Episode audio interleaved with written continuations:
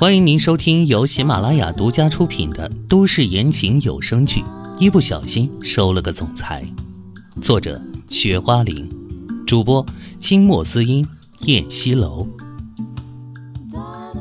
第五十四章，我要跟你一起去。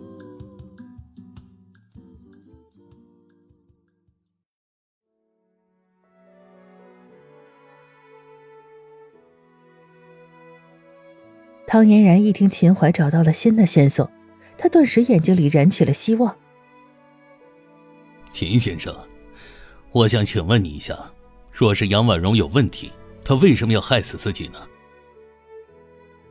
队长直接反问：“没有人会觉得坏人用害死自己的方法栽赃别人，只会认为将死之人一定是受害者。”与此同时，警察队长还怀疑秦淮在撒谎。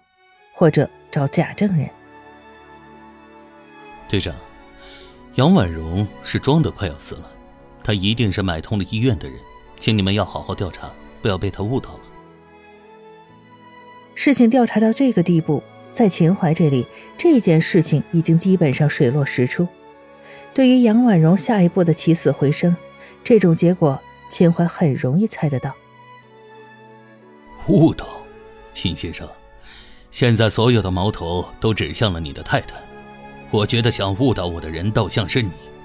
如果你非要坚信你太太没有犯罪的话，那就等你的证人醒了，把你的证人呈上来，我们核实之后会依法办事，绝对不会冤枉好人。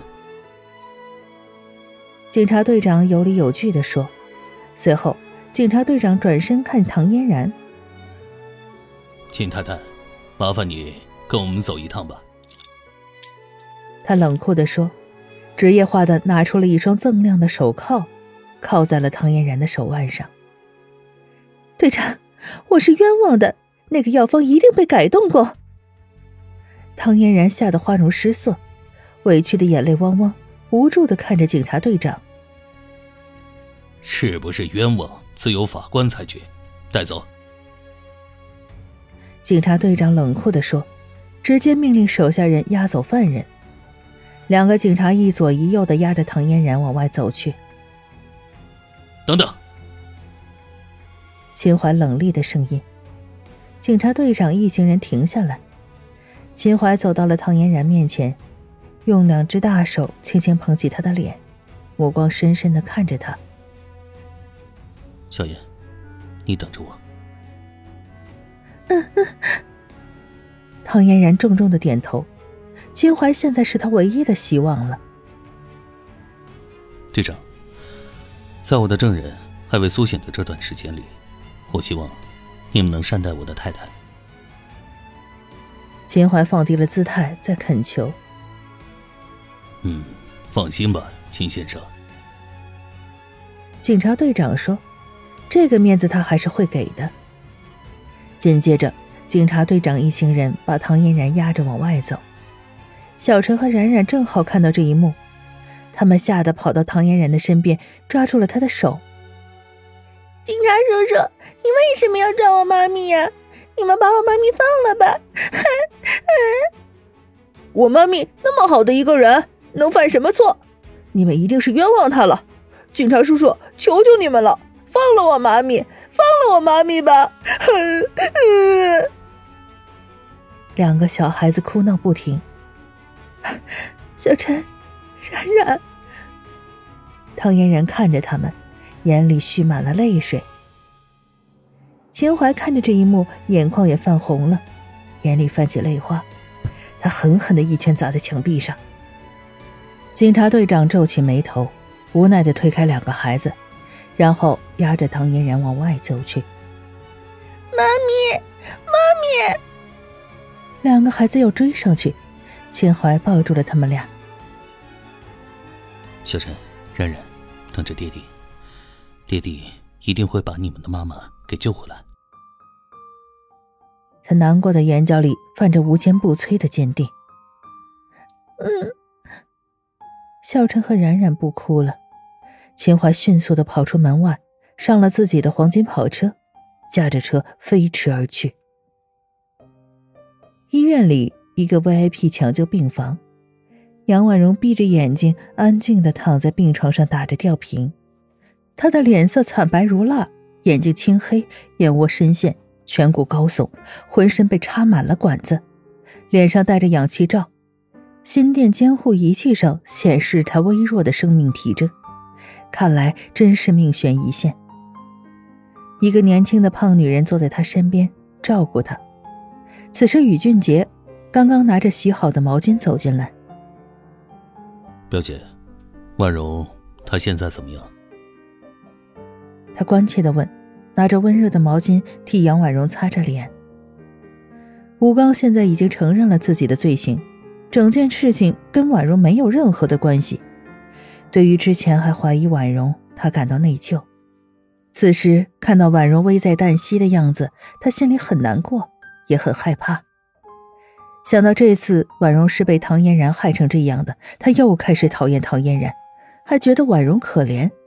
婉容是一心一意爱他的人，却落得如此境地，他开始不断的自责。医生说，做手术对他已经没有任何意义了，只是给他增添痛苦而已。现在只能采取保守治疗。医生就打算这么消磨下去。胖女人哽咽的声音，眼睛里泛着泪花。就没有别的办法了吗？宇俊杰一双泛红的眼眶看着他，胖女人无力的摇头，一滴眼泪夺眶而出。宇俊杰狭长的眸子里泛起了一层晶莹的水光。只听见“咣”的一声巨响，病房的门被一脚踢开了。胖女人和宇俊杰争着看向门口。只见秦淮气势汹汹地闯进来，他身后紧随着几个保镖模样的人，还有几个穿着白大褂的洋人医生。秦淮浑身带着股凛冽的杀气，已然靠近。秦淮，你要干什么？于俊杰一看来者不善，立即挡在了秦淮面前，四目相对，情敌见面分外眼红，两个人的眼神在空气中暴虐的厮杀。玉俊杰，你那个该死的老婆在这里装将死之人，害得我太太进了拘留所。我今天倒是要看看，你那个老婆是如何伪装的。